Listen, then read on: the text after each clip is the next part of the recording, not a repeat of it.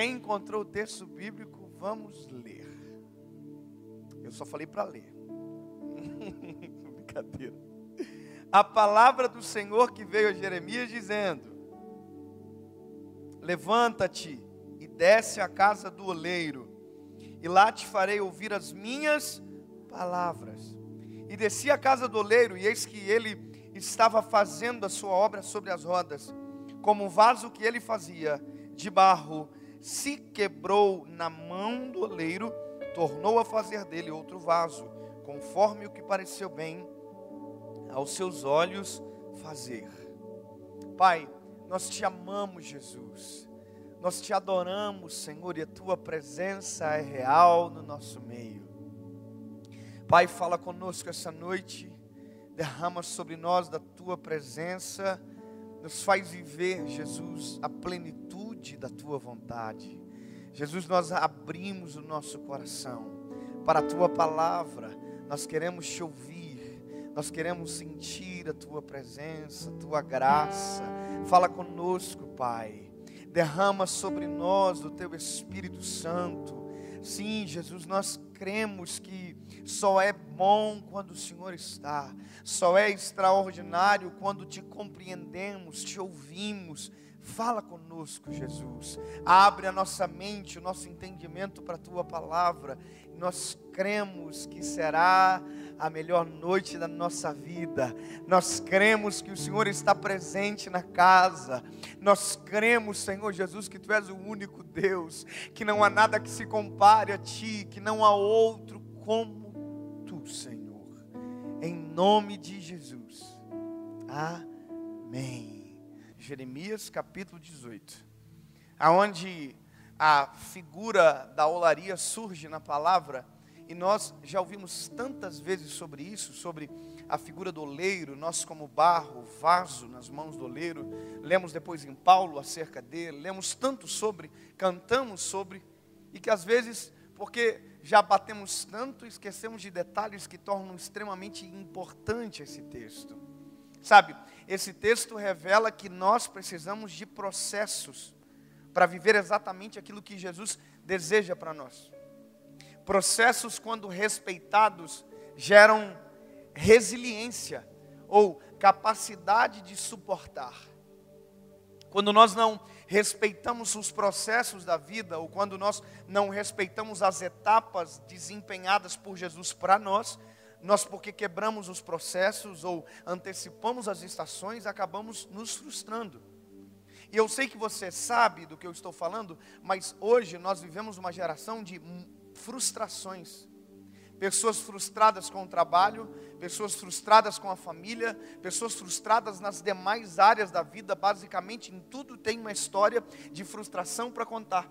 E quando você entra no mérito da frustração, você descobre que a frustração está justamente atrelada a uma ação sem pensar ou sem uma resposta sem uma decisão dada por Deus, gente fazendo aquilo que dá na telha, seguindo o seu coração. Me lembro uma vez que teve uma campanha na televisão dizendo: siga o teu coração, e todo mundo achava tão lindo aquilo. Aí eu vou para a palavra, a Bíblia diz que o meu coração é enganoso, é um terreno enganoso que eu não posso confiar. Quer dizer, muita gente vivendo tempos difíceis porque tomaram decisões erradas gente que paga altos preços porque foram no lugar aonde não deveriam ir, pisaram aonde não deveriam pisar, abraçaram quem não deveria naquele momento abraçar. Eclesiastes diz: há tempo de abraçar e tempo de deixar de abraçar. Sabe, muita coisa feita fora do tempo, muitas decisões feitas fora do tempo. Gente que mudou de cidade não devia mudar, gente que mudou de emprego não deveria mudar, gente que mudou de casa não deveria mudar, gente que abandonou e não deveria abandonar, porque porque no ímpeto tomou a decisão errada. Não respeitou as fases, não respeitou os processos, tentou acelerar com as mãos, tentou tocar naquilo que Deus estava com a mão no controle. E por isso vive um reflexo de fracasso e sabe, tem gente que vive isso a vida inteira. Tem gente que vive num lamaçal. Você já viu gente que patina a vida inteira, a vida dele não acontece, não prospera, trabalha a vida inteira, tem um alto salário, mas ainda não tem onde morar? Está cheio de gente assim. Todo mundo da casa ganha bem. Não tem absolutamente nada. Porque tudo que faz é vão. Tudo que faz é fora do tempo. Ou, como a gente diz, é fora do time. Não tem time para fazer as coisas. Sabe, Provérbios 16 diz que o nosso coração pode fazer planos, mas a resposta é do Senhor. Há uma tradução que diz: do coração do homem são as preparações, mas do Senhor a resposta da boca. Ou seja, se nós tentamos fazer com os nossos esforços, com as nossas mãos, nós tiramos o, o Kairos e colocamos o Cronos na parada. E o Cronos atrasa, dá problema, a meteorologia assusta. Agora, quando vem o Kairos, que é o tempo perfeito de Deus, as coisas acontecem no tempo certo nas estações certas. Falava com meu avô um tempo atrás, meu avô que trabalhava na roça disse que não podia plantar em qualquer temporada. Você tinha que ver as estações, você tinha que ver as luas, luas crescente, minguante, porque se plantava fora da lua, do tempo da lua, a semente não germinava como deveria, deveria germinar. Ou seja, pode ser a melhor semente do mundo, se plantar na hora errada, não vem. Pode ser o melhor solo do mundo, se a semente for inadequada, não vem. O que determina é as estações, é o tempo, é o processo sendo respeitado. Pastor, o que isso tem a ver com Jeremias? Bom, eu vou te explicar pela palavra. A Bíblia vai dizer que Deus, primeiro, Jeremias é um profeta. Jeremias é o profeta chorão, aquele que clamou por Israel. Se você ler a história, você vai ver que ele é chorão. Ele é empático com a história e realidade de Israel ele verdadeiramente se importa e Deus o usa como um arauto daquele tempo. Só que a forma que Deus se revela a Jeremias é muito interessante, porque no começo de Jeremias, da história ou do texto, do livro, Jeremias já começa a dizer para o Senhor: Senhor, eu sou pequeno demais para essa missão. Eu sou menino demais, eu ainda sou uma criança. Essa é a palavra que Jeremias usa para o Senhor mediante a missão que recebe. Ele diz: Senhor, eu ainda sou uma criança. E aí a resposta de Deus a Jeremias é: Jeremias, não tem a ver com a tua natureza, não tem a ver com você, tem a ver comigo. Você vai abrir a boca e as palavras quem vai colocar sou eu. Quem vai fazer sou eu. Você é o instrumento, mas quem usa sou eu. Você é a ferramenta, mas a mão que pega a ferramenta sou eu. Ou seja, Jeremias está deixando claro para o Senhor: eu preciso de um trabalho mais aprofundado, eu preciso de compreensão mais apurada. Eu sou um menino. Então, quando Deus fala com Jeremias, há um esforço de se fazer entender. E eu acho fantástico isso. Isso me deixa claro o seguinte: Deus nunca vai falar para não ser compreendido. Deus nunca vai falar e nos deixar em dúvida. Se foi Deus que falou, haverá certeza no seu coração. Óbvio que tem gente que ouve Deus falar e porque não concorda com aquilo que Deus disse, fala que Deus não falou. Está cheio de gente assim. Deus respondeu, mas como a resposta não é adequada com o desejo, sim com a necessidade, a gente sufoca a vontade, sufoca a voz e diz na cara de pau: Deus não falou comigo. Tem gente que diz que o, o silêncio é a resposta, o silêncio não é a resposta, a voz de Deus é a resposta. Nós precisamos do aval, nós precisamos do sim e do não. Então veja, quando nós olhamos para esse texto, você começa a entender que Deus está falando com Jeremias e está sendo extremamente pedagógico, didático, para que Jeremias entenda. Então perceba a natureza aqui do texto, a forma. A Bíblia diz que Deus manda Jeremias levantar da onde ele está, descer a casa do oleiro, que lá Deus falará com ele. Até aqui tudo bem?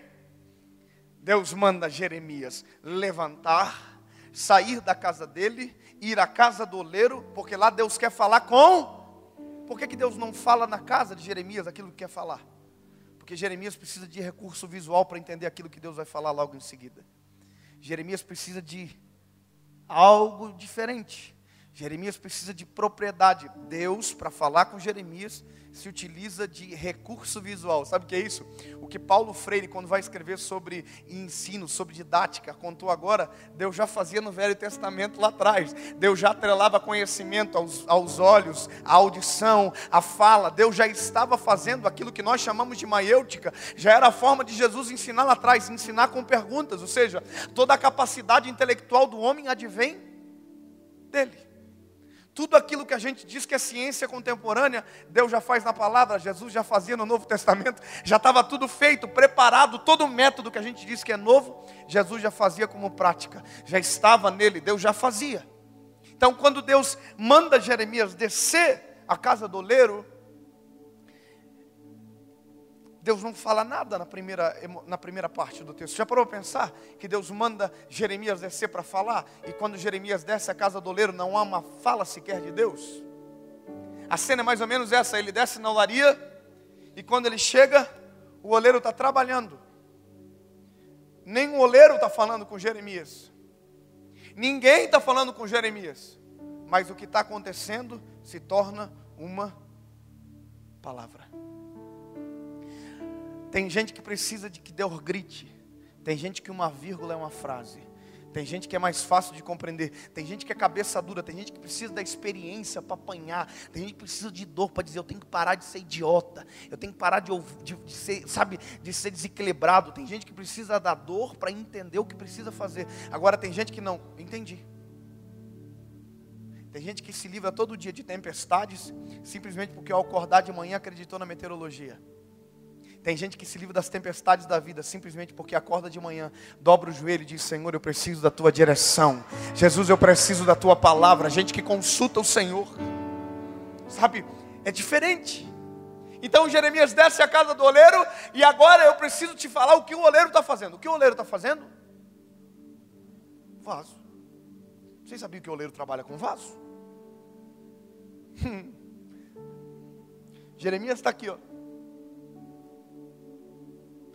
Eu não imagino onde que ele está. Ele está na porta, mas ele está aqui. E o oleiro está aqui, ó. Sobre as rodas, trabalhando. A roda girando. O barro ali. E ele fazendo o vaso. Jeremias está aqui, ó. E o oleiro está trabalhando.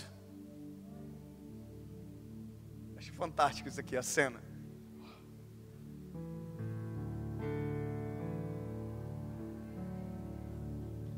Agora, o detalhe é o seguinte: quem conta, no caso Jeremias, sobre a sua própria experiência, diz que o oleiro está fazendo um vaso.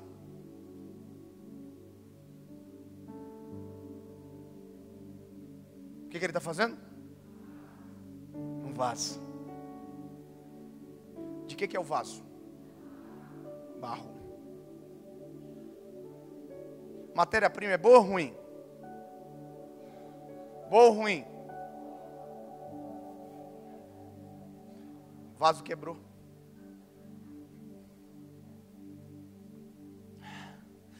Vou te explicar uma coisa.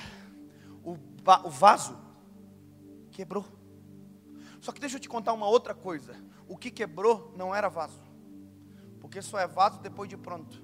Enquanto isso é barro no formato de vaso. Não é vaso, é barro no formato de vaso. Não é vaso, é barro no formato de vaso. Vou dizer até você entender. Não é vaso, é barro no formato de vaso. Não é vaso, é barro no formato de vaso. O que, que é isso? Não está pronto. Parece estar tá pronto, mas não está pronto. Tem jeito que está pronto, mas não está pronto. Já conhece alguém assim? Parece que está pronto, mas não está pronto. Parece vaso, mas não é vaso. Tem jeito de vaso, mas não é vaso. Tem aparência de vaso, mas não é vaso. Quando vira vaso? Quando o oleiro diz que está pronto. Sabe qual é o problema? A gente confundiu a vida inteira esse texto. A gente disse que o oleiro quebrou o vaso. A gente cantou: quebra o vaso e refaça de novo. Deus nunca quebrou um vaso, assim como o oleiro na palavra, na, no texto não quebrou o vaso. O vaso se quebrou. O defeito não é o oleiro, o defeito é a matéria-prima. o defeito não é a mão, não é a habilidade. Não, não, não. O defeito é a matéria-prima. O problema da história é que Deus escolheu você para mudar o mundo. Deus escolheu você para ser salvação da história da sua família. Deus escolheu você. A matéria-prima é ruim, mas deixa eu te dizer, o oleiro é bom. Vou contar de novo. A matéria-prima é a gente, é ruim, mas o oleiro é bom. E o oleiro é o único que consegue trabalhar com aquilo que todo mundo descarta. O oleiro é o único que consegue pegar aquilo que ninguém acredita e transformar em um vaso. A, a palavra é muito forte, porque o oleiro está aqui, ó.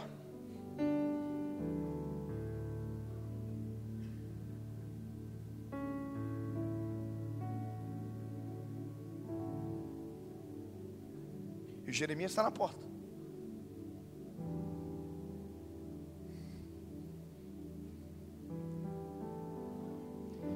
Gira a roda. A Bíblia diz que o vaso, que não é vaso, que é barro, formato de vaso, faz isso aqui, ó.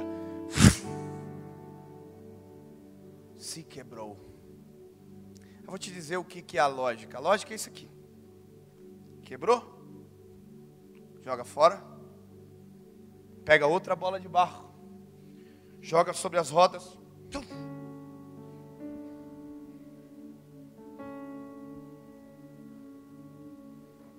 Só que não é isso que o oleiro faz. Tem uma mensagem sendo pregada para Jeremias. Tem uma mensagem sendo pregada para Jeremias. Tem uma mensagem sendo pregada para Jeremias através do oleiro. O oleiro está dizendo: hum, hum. enquanto estiver nas minhas mãos, eu não desisto. Enquanto estiver nas minhas rodas, eu não desisto. Enquanto estiver debaixo das minhas mãos, eu não vou parar de refazer e refazer e refazer. Ele está dizendo: é barro, eu chamo de vaso, mas ainda não está pronto. Enquanto não está pronto, não sai daqui. Vou te contar uma coisa linda. Está cheio de gente que quando fica no formato de vaso vai embora. Está cheio de gente que se olha no espelho, pensa que está pronto e vai embora. Não precisa mais, não quero mais, não preciso de Jesus do meu lado, não preciso de ajuda. Você já viu? Eu conheço gente que precisava de um milagre. Está filmando, é meio complicado falar isso, mas tomara que nunca ninguém veja. Olha só. Hoje não tem como ninguém ver mais, né? Mas eu tinha uma pessoa, que é um ser humano, que estava indo na igreja, estava apaixonado por Jesus. Mas ele estava no interesse, uma campanha. Ele queria ter um filho. Aí Jesus deu o filho. Aí ele desapareceu. Porque ele pensou que já não precisava, não precisava mais. Aí foi embora. Só que quando a gente sai na hora errada das mãos do vaso, do, do oleiro, a gente ainda não é vaso. A gente só tem formato de vaso. A gente só não tem a resiliência, capacidade de suportar sem quebrar. Quem não é vaso e tem formato de vaso, vive apenas um eco daquilo que poderia ser preenchido. Porque o oleiro nunca vai colocar algo precioso dentro de um vaso que é barro mole, porque tudo que coloca dentro de barro mole adere, e aquilo que Deus dá para nós não é nosso, é dele, não dá para aderir, é dele, a glória é dele, a honra é dele, o louvor é dele, a graça é tudo dele.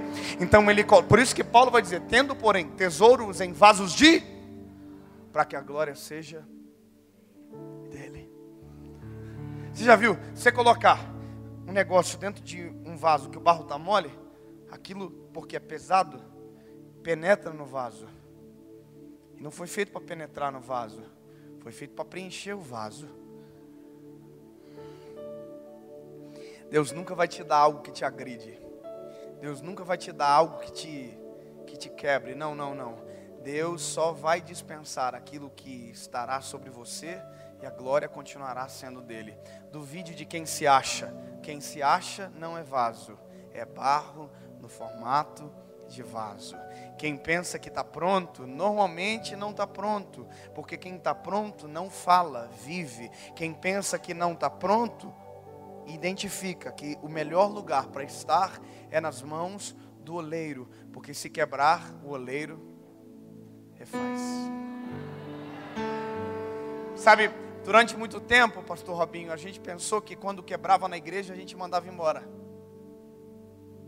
Durante muito tempo, quando alguém ficava ferido, a gente mandava embora. Sabe que é estranho isso? Porque aqui é a olaria, aonde quebra, conserta. Já pensou se o oleiro pensasse da mesma forma? Era aqui a olaria. Eu sei que não muda nada, mas eu, para mim muda. Se o oleiro pensasse igual a gente, quebrou, ele joga fora. E aquilo que não serve para o oleiro, não serve para ninguém. Esse é o triste de quebrar longe do oleiro, porque enquanto o oleiro olha para nós e chama de vaso, o mundo chama a gente de estrume. O mundo não dá valor para nós. Nós não fomos feitos para ter valor para o mundo. Nós temos valor somente para quem nos criou. Sabe, eu acho engraçado, com todo respeito, tem gente que diz que vendeu a alma para Satanás, né? Eu acho um absurdo isso. Você vendeu para alguém que não queria te comprar. Já pensou gente que se vende para quem detesta? Já pensou? Eu nunca vou comprar algo que eu tenho raiva. Eu nunca vou comprar algo que eu tenho nojo. Quanto mais se vender para quem? Quanta ignorância. Quanta ignorância. A Bíblia já diz: porque fostes comprados por alto preço. Aleluia. Então, meu lindo, estar nas mãos do oleiro significa estar na mão daquele que enxerga em você o que ainda não é real. Estar nas mãos do oleiro é estar nas mãos daquele que vê uma bola de barro e diz: é vaso. Todo mundo diz: não, é barro. O oleiro diz: não, é vaso. Não, não é barro. O oleiro diz: hum, hum, é vaso. Vai virar vaso se tiver na minha mão, vira vaso. Não, não é barro, não, não, não, é vaso. Só quem chama é o oleiro. Aí o oleiro está trabalhando.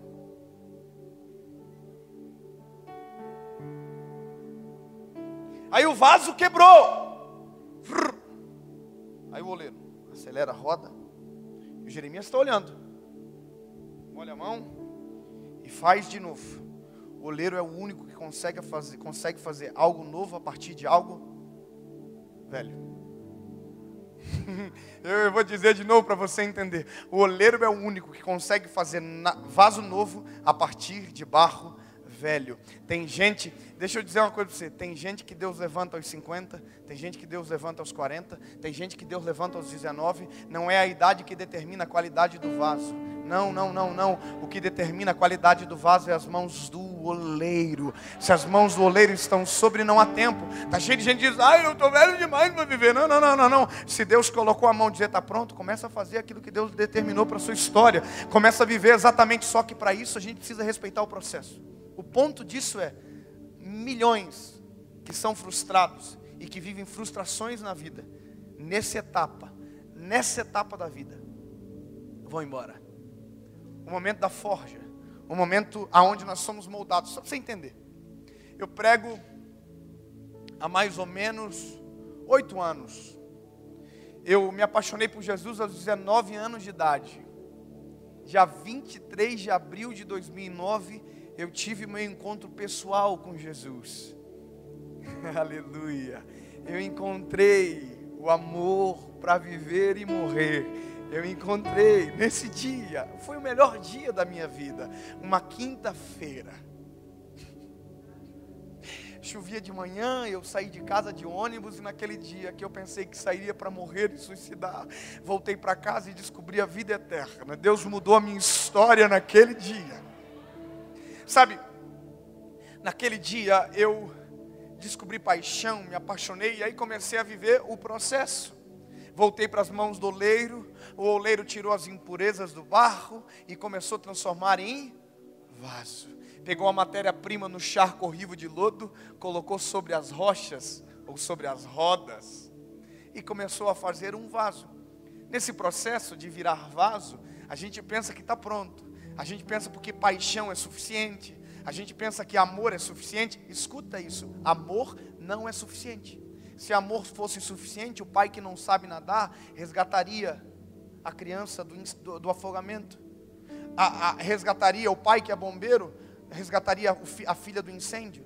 Tem amor, mas se não tem técnica, não adianta. Por isso que o processo é importante e precisa ser respeitado. Você consegue compreender isso? Então veja, amor não é suficiente. Mas eu pensei que era. Eu comecei a querer pregar, e comecei a pregar, e comecei a pregar. E eu confundia Jesus com Genésio, já achava que era pregador da palavra. Eu me lembro que a primeira vez que eu fui pregar sobre os quatro homens da fornalha, o quarto eu pensei que era Daniel. Não é Daniel, tá, irmão? Não é? Mas eu me lembro que eu tive um pastor que se tornou um freio do meu ministério. Sabe alguém que te freia bruscamente? Eu estava a 120 por hora e esse homem chegou na minha igreja. Primeiro dia que eu falei para ele, ele parecia o Eutico, eu chamava ele, era um sobrado, ele só aparecia na janela, era diferente. Ele não descia para conversar comigo.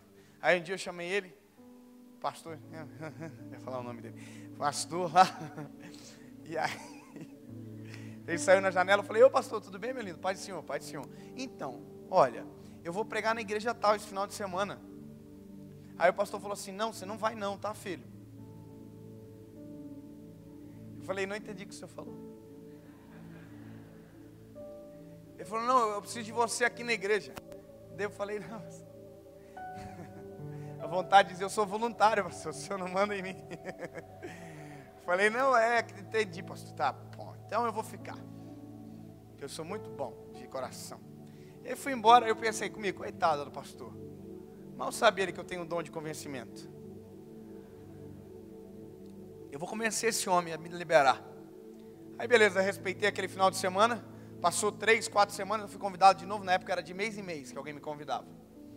Era raríssimo, era lindo. Quando acontecia, eu quase morria do coração. e aí eu me lembro que eu fui convidado para pregar numa igreja, eu pensei, vou desenvolver uma estratégia. Me lembro que eu cheguei na casa do pastor, bati palma, ele não desceu, apareceu na janela. Deu para o senhor, pastor. Ele falou, senhor. Eu falei, ô oh, meu lindo, olha só. Deus realiza sonhos. Ele é, meu filho? Eu falei, é. Deus realiza sonhos, pastor. Que coisa linda. Falei, o senhor sabia que eu tinha um sonho? Qual era o sonho? O meu sonho era pregar naquela igreja, pastor. É, meu filho. Eu falei, é. Um sonho que Deus me deu. E Deus realizou. Ele é verdade quando? Eu falei, esse domingo agora, pastor, eu vou lá pregar. Ele olhou para mim e disse: Não, filho, pois é, você não vai. Eu falei, você não está entendendo já está marcado. Já. Ele falou: Pois é, meu filho, mas eu sou o teu pastor. E eu estou dizendo para você: não vai. Eu preciso de você na congregação. Não, pastor, não vai. Eu vou te contar o porquê que eu estou lhe dizendo isso. Porque na minha cabeça eu estava pronto. Mas é por isso que Deus coloca pessoas acima de nós com mais experiência. Pessoas que têm tino, que têm tato, que têm visão espiritual, que olham para nós e dizem: tem jeito de vaso, parece vaso, mas ainda não é ainda não é, precisa de mais, precisa de mais tempo, precisa de processo. Aquele pastor que eu pensei que era um freio foi o maior acelerador do meu ministério. Enquanto eu estava não fazendo, eu estava vivendo.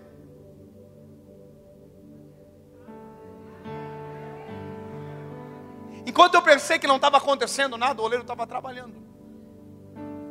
Enquanto eu pensei que estava difícil, o oleiro estava fazendo exatamente o que eu estou vivendo agora há anos atrás. Estava sendo moldado, deixa eu te dizer, o que você vai viver amanhã está sendo moldado na sua história hoje. O que não dá é porque você não vê nada acontecendo, sair das mãos do oleiro. Lembre-se, se você quebrar longe das mãos daquele que te refaz, você será desfeito, desacreditado, desmotivado, lançado fora. Agora, se for nas mãos do oleiro, que é um bom lugar para dar defeito, se tiver que dar defeito, o oleiro te refaz. Veja, olha como isso é forte. Lucas capítulo 24, verso 49, Jesus olha para os discípulos, depois de três anos e meio, três anos e meio trabalhando nos discípulos, trabalhando no Pedro, refazendo Pedro, três anos e meio, no final do processo, quando Pedro disse: Estou com cara de vaso, jeito de vaso, sou vaso. Jesus olhou para eles e disse: Volta para Jerusalém e espera até que do alto sejais revestidos de poder. Sabe o que Jesus estava dizendo? Para vocês viverem aquilo que eu quero, vocês precisam terminar o processo. Para vocês viverem aquilo que está preparado para vocês, o processo precisa ser respeitado até o final. Vocês precisam de fogo. Quem, tem gente que já está ligado no processo. Eu vou dizer de novo. Jesus estava dizendo para aquilo que vocês precisam viver, que vocês vão viver, o processo tem que ter fogo. O Espírito Santo vai descer sobre vocês. Atos capítulo 1, versículo 8 diz: Então receberão poder e serão as minhas testemunhas em Jerusalém, Judéia, Samaria e até os confins da terra. Jesus está dizendo: após o processo acabar, aí sim, pode começar a falar. Pode ir para Jerusalém, pode ir para Judéia, pode ir para Samaria, pode ir até os confins da terra, mas não antes do processo acabar. Quando Jesus vai para a cruz, Jesus tira a mão do, do barro, que é formato de vaso, aqui ó.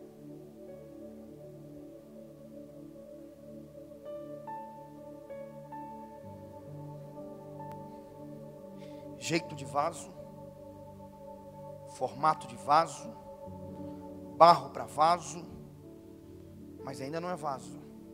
O que que vem? Fogo. é, amado. Essa é a treta do processo, amado. Porque quando a gente está olhando no espelho pensando que está tudo bonitinho, o processo precisa ter terminado. E talvez essa é a fase mais difícil do processo é quando a gente sai das mãos do oleiro para viver a solidão do fogo, do forno. É aquilo que gera resiliência para viver os projetos daquilo que Deus expectou sobre nós. É o que justamente gera a capacidade de suportar a carga que será lançada sobre nós. O oleiro tira das rodas. Aqui é o forno. Por isso que eu não queria trabalhar aqui. Ele abre o forno coloca o vaso, fecha o forno e continua trabalhando em outro vaso. Deixa eu te contar uma coisa, meu lindo. Esse ambiente é o ambiente de espera. É o ambiente que nós já recebemos a promessa, já fomos moldados para tanto, mas ainda não estamos prontos para receber. É como se fosse um vácuo, um eco na nossa história. Gente que já ouviu que através dele Jesus vai salvar a família, já ouviu isso? Já ouviu do Senhor. Aí foi preparado, está servindo a Jesus, mas há uma distância entre a promessa, a voz e o resultado. Esse espaço aqui é o forno. Esse espaço aqui é justamente o processo aonde nós não deveremos abrir a boca. É o processo aonde a murmuração não é bem-vinda.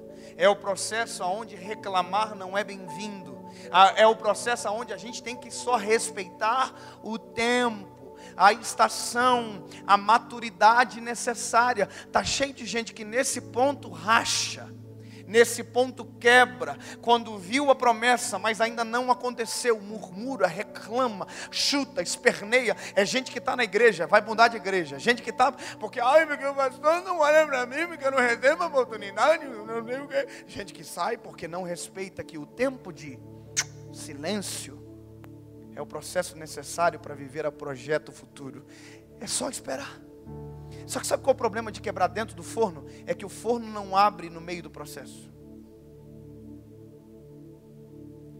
Para mexer na roda não tem hora, mas para abrir o forno tem. Sabe qual é a dificuldade disso aqui? É que se você quebrar dentro do forno, lembre-se que vai ter um vaso que entrou junto com você. E uma das piores coisas é a comparação. E está cheio de gente que vive sombra disso. Gente que entrou na vida junto com você e já foi mais longe do que você, simplesmente porque respeitou o processo. Simplesmente porque ouviu a voz de Deus. Aí depois você se vitimiza, você só não lembra que você podia estar no mesmo lugar, vivendo a mesma realidade dentro da sua história, obviamente, mas não está vivendo, e a culpa não é do oleiro, a culpa não é do forno, a culpa é sua. Porque não respeitou o processo. Porque comigo não acontece, óbvio. Na hora que era para silenciar, fala. Na hora que era para falar, cala. Não tem o time não tem o tempo, não consegue responder, não absorve a voz do Senhor, não ouve a direção, vive dando soco em ponta de faca. Eu amo isso aqui porque é a realidade da Bíblia, isso aqui é a realidade. A Bíblia diz que Pedro e João, os meninos, tudo voltam para Jerusalém. E a Bíblia não diz que eles voltaram assim, essa porcaria porque a gente estava pronto, a gente já era para estar tá pregando, a gente já era para estar tá vivendo o ministério, não. A Bíblia diz que eles voltam adorando e bendizendo o nome do Senhor. Adorando e bendizendo o nome do Senhor. Mas deixa eu te dizer uma coisa: Jesus tinha ido aos céus, o Santo dos Santos tinha rasgado e o Espírito Santo ainda não tinha descido. Não tem manifestação, não tem nada acontecendo, mas enquanto nada acontece, a minha parte eu faço adorando e bendizendo o nome do Senhor. Sabe o que é interessante? A Bíblia é clara em dizer que eles estavam todos os dias no templo, adorando e bendizendo o nome do Senhor, esperando o que? O processo terminar. Isso aqui para mim é extraordinário. Eu tenho só mais duas horas, vou caminhar para o final já. Olha aqui. Escute isso. O processo precisa terminar, certo? Se o processo não termina, não é vaso, é barro com formato de vaso. Agora escuta um detalhe. Aqui na olaria está acabando e vai virar uma palavra. Deus, quando acaba o processo do oleiro, Deus libera uma palavra sobre Jeremias para Israel. Só que aqui na história de Lucas 24 e 49, a partir de Atos também, quando acaba o processo, vira a nossa igreja. Não entendeu? Eu vou, eu vou melhorar, prometo. Quando acaba o processo dos meninos, nasce a igreja de Atos. Deixa eu te dizer uma coisa: quando você respeita o processo, aquilo que você vive impacta diretamente a sua geração. Se eu não respeito o processo, eu impacto de maneira negativa a minha geração. Só que se eu respeito o processo, dias passarão, os anos passarão, e sabe o que vai acontecer? Eu vou te dizer anos se passarão. Jesus me leva, e talvez um dia o meu filho vai estar no lugar, alguém vai abraçá-lo e vai dizer: o, o senhor é o filho do pastor Dave? Saudoso pastor Dave. Olha como eu sou doido. Aí meu filho vai dizer: Ô oh, rapaz, sou. Aí ele vai dizer assim: Pois é, cara. Através do seu pai, Jesus salvou o meu pai. E hoje eu sirvo a Jesus também. Sabe o que é isso? Uma decisão certa, esperando a, o tempo correto, não influencia nesse tempo, influencia de geração em geração, de geração em geração. Os meus filhos colherão dos meus frutos, os filhos dos meus filhos colherão dos meus frutos, os filhos dos filhos dos filhos colherão dos meus frutos. Eu impacto de maneira profunda quando respeito o processo e também quando diz respeito o processo. Então veja, eles estão esperando no templo, adorando e bendizendo do nome do Senhor, lembrando que a gente começou na olaria essa história. E agora a Bíblia vai dizer que eles estão esperando, Atos capítulo 2. Cumprindo-se o dia de Pentecostes, estavam todos reunidos no mesmo lugar. Quando de repente ouviu-se um som que invadiu a casa onde eles estavam assentados. E foram ouvidas línguas repartidas como que de fogo, e todos que ali estavam foram cheios do Espírito Santo. É vaso, está preparado, chegou a hora de encher.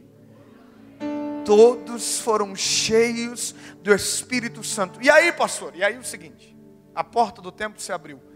Eu só quero que você veja a diferença. E eu termino aqui. Eu quero que você lembre de um homem chamado Pedro. Quem lembra do Pedro? eu quero que você lembre que Pedro participou do mesmo processo. Ser feito, refeito, feito, refeito. Várias vezes, matéria-prima difícil de trabalhar. Pedro é aquele que nega Jesus. Lembra disso?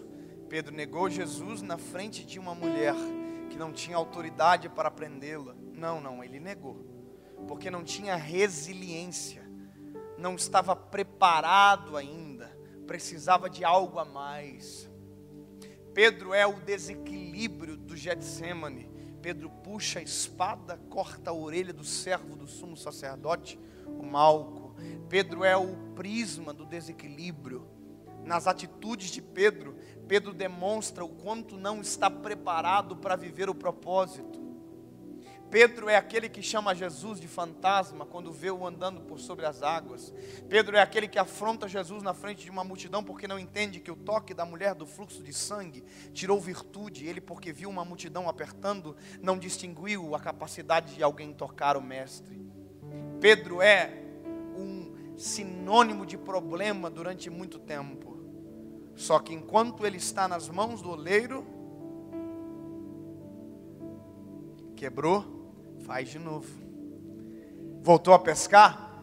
Me amas, Pedro? Faz de novo. Pedro não desiste e Jesus jamais desistiu. Porque Jesus já viu o vaso pronto de Atos, enquanto a gente vê o vaso mole de, dos evangelhos, Jesus já vê o vaso pronto de Atos. Enquanto a gente vê a nossa história ainda sem propósito, Jesus já nos vê repleto, Jesus já nos vê cheio, Jesus já nos vê sendo usados. Talvez você já esteja pronto, talvez você esteja no meio do processo, eu não sei em qual parte você está. Eu só quero te dizer que respeitar o processo é bom. Ponto. A Bíblia vai dizer que Pedro, cheio do Espírito Santo, respeitando o processo, cheio do poder de Deus, a porta do tempo se abre e Pedro prega. Negou Jesus na frente de ninguém. E agora está pregando sobre Jesus na frente de uma multidão. Há uma diferença de Pedro despreparado, Pedro pronto. Há uma diferença do barro mole para o vaso resiliente. Agora Pedro é vaso. Pedro prega e faz o apelo.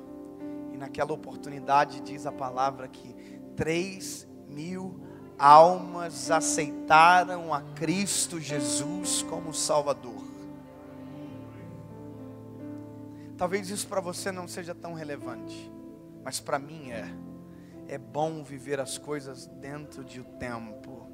É bom viver as coisas dentro do tempo. Não existe nada melhor do que viver as estações na hora certa, filho na hora certa, trabalho na hora certa, promoção na hora certa, ministério na hora certa, responsabilidade na hora certa, amor na vida na hora certa, porque tudo que é na hora certa, o sabor é melhor.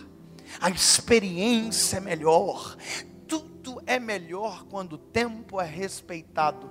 Deus colocou essa palavra no meu coração esta noite, só para te dizer uma coisa: respeita o processo da tua história.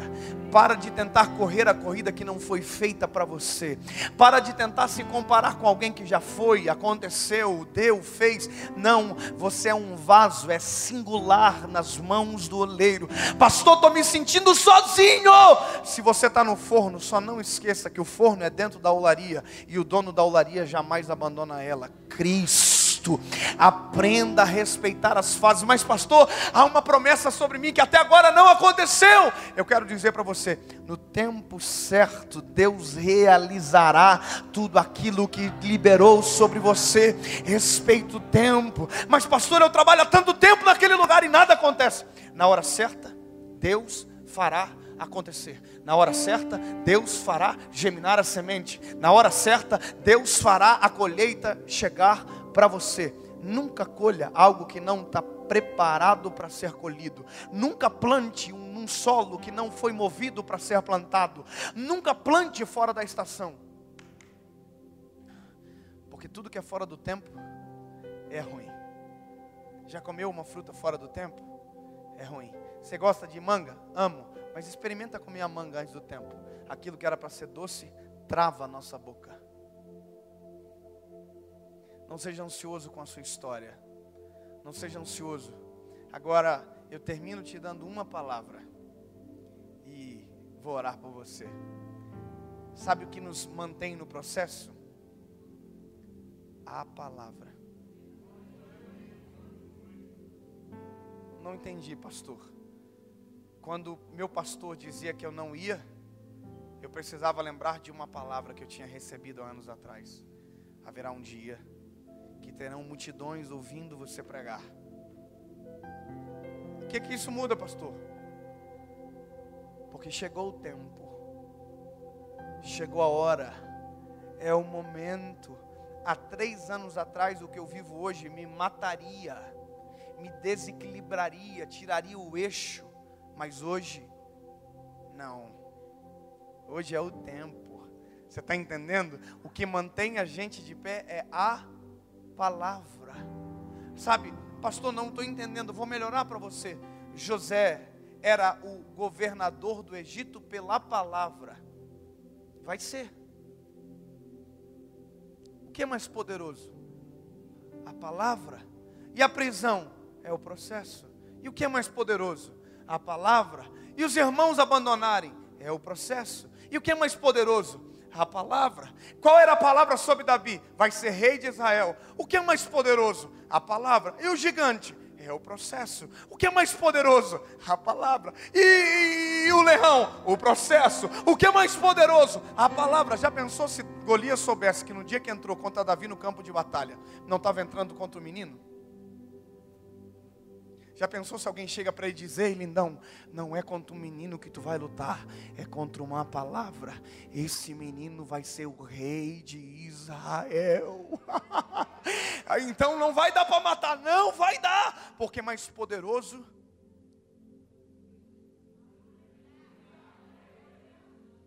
O processo não atrasa, lembra? O processo é o Kairos de Deus sobre a sua história.